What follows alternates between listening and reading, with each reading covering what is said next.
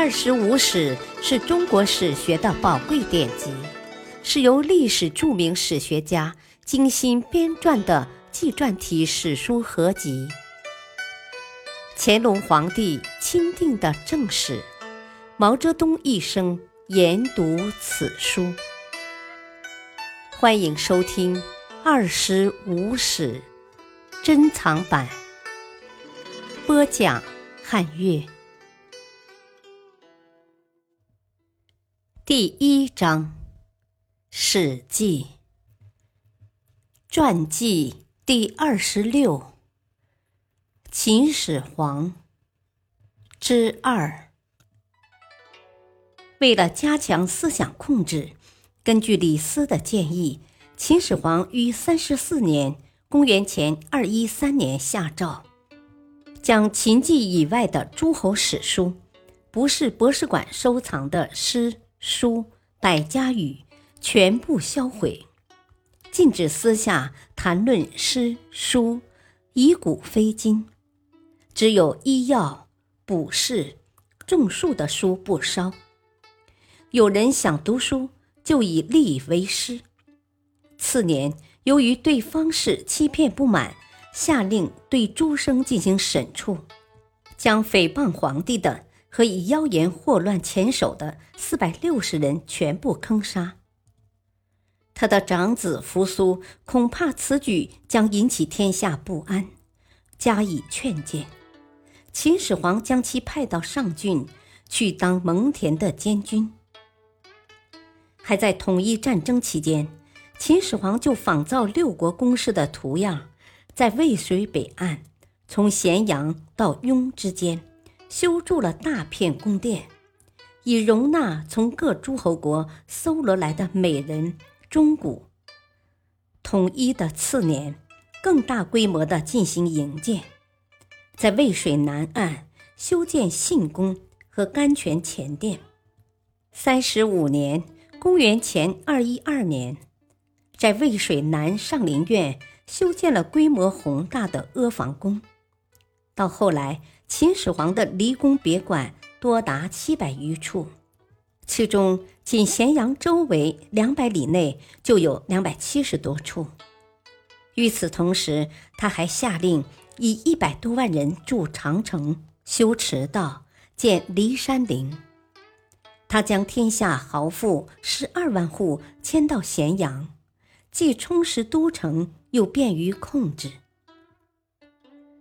为了显扬威德，统一政教习俗，秦始皇在统一后的十一年中，曾五次巡幸各地。第一次在二十七年（公元前二二零年），他向西巡幸，出鸡头山（今大陇山），到陇西、北地二郡，由回中（今陕西陇县）返回。这显然与匈奴在西部的活动有关。第二次在二十八年（公元前二一九年），他到泰山和梁父山举行封禅仪式，并在泰山刻石纪念，然后沿渤海向东，登上成山脚和知府，再到琅琊（今山东胶南），住了三个月。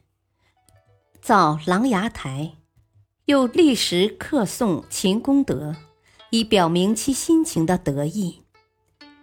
继而向南行，过彭城（今江苏徐州），渡淮水，到衡山（今湖北黄冈），巡视南郡。由于湘江风大波涌，几乎失事，他下令将香山。今湖南岳阳境上的树木全部砍光，最后由武关返回。第三次在二十九年（公元前二一八年），他东行到阳武（今河南原阳博浪沙），张良派力士持铁锥伏击，误中副车，秦始皇令天下大锁十日。登上知福山刻石纪念，经琅琊取道上党返回。第四次在三十二年（公元前二一五年），北至碣石（今河北沧里海中），进而巡视北部边境地区，从上郡返回。随着权势的发展，秦始皇越来越迷信方士，幻想求得不死之药。还在第二次巡幸到琅琊时，齐地的方士徐氏上书说：“啊，海中有蓬莱、方丈、瀛洲三座神山，住着仙人。”秦始皇就派遣徐氏率童男童女数千人。到海中去寻找仙人。第四次寻幸到碣石时，派燕人卢生寻找县门、高氏两位仙人，又派韩忠、侯生、石生去寻找仙人不死之药。卢生等求仙药不得，对秦始皇说：“啊，臣等求三神山之奇药和神仙，却总遇不到啊。”好像有什么恶鬼作怪，因而劝秦始皇要微行以避恶鬼，住的宫室不能让群臣知道，然后才能得到仙人神药。从此，秦始皇自称真人，并下令用妇道、甬道将咸阳附近两百里内的宫观连接起来。每个宫观内都备有全套的帷帐、钟鼓、美人，随若透露秦始皇的行踪和意图，就是死罪。只在咸阳宫与大臣们议事，还让博士制仙真人诗，每到一处都让乐人弹奏歌唱。秦始皇花费了万贯钱财，既没有见到仙人。也没有得到不死之药。卢生、侯生等人最后以秦始皇刚戾自用、贪于权势、专任欲吏为名，声言不可为其求仙药，而一起逃走。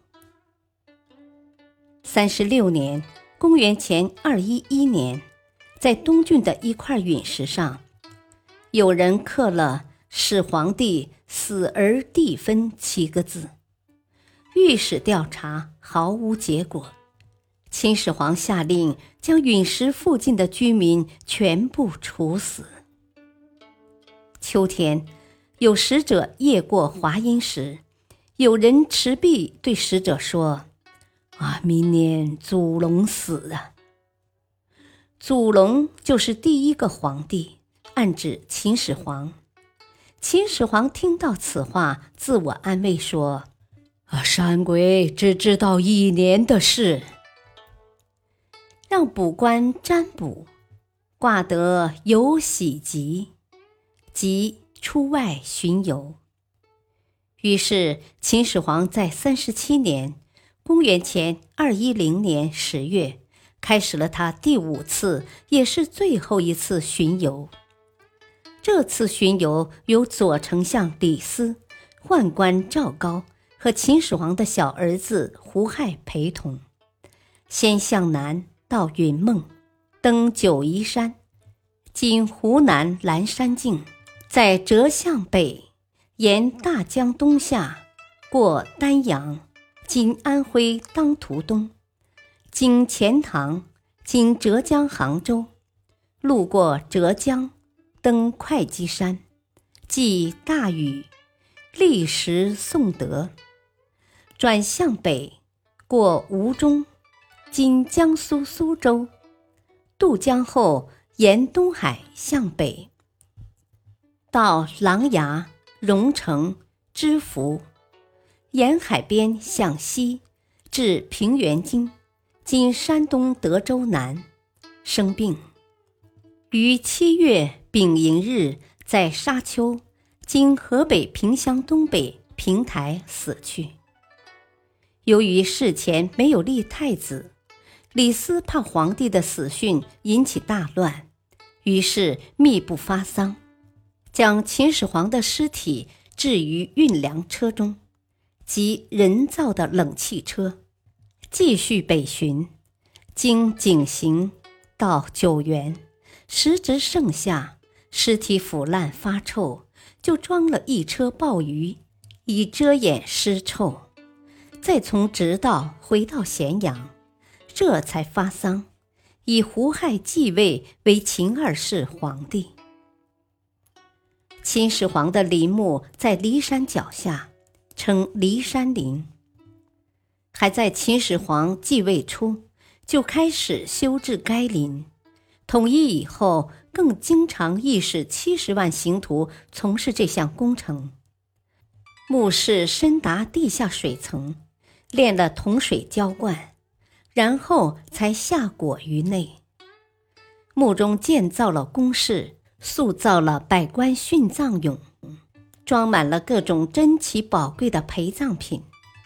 墓室内顶上用明珠装饰成天穹中的日月星辰，底下布置成全国的地形图案，用水银做成的江河海洋。在机械的转动下流动不息，用泥鱼油做成的烛将墓室照耀得通明，还希望永远不要熄灭。为了防盗，在墓道中安装了弓弩，有人走近就自动发射。九月，秦始皇下葬后，二世皇帝下令将没有孩子的秦始皇宫妃全部殉葬。又怕泄露墓中的机关，将工匠全部封闭于墓中。显赫一时的秦始皇就这样走完了他的人生旅程。平，在中国历史上，很少有可以与秦始皇的影响相提并论的人物。他功大过义大。是他领导的战争，结束了春秋战国五百余年诸侯割据混战的局面，在中国历史上第一次实现了真正的疆域辽阔的统一，加强了各地区政治、经济、文化联系，为我国长期的统一奠定了基础。是他建立的封建专制国家制度。和采取的一系列措施，奠定了以后历代王朝统治的基本模式，对中华民族风俗的统一和共同心理的形成产生了深远的影响。但是，他又实行愚民政策、残酷统治和横征暴敛，使人民丧失了起码的生存条件，不得不起而造反。感谢收听，下期播讲治，治第一政治制度，敬请收听，再会。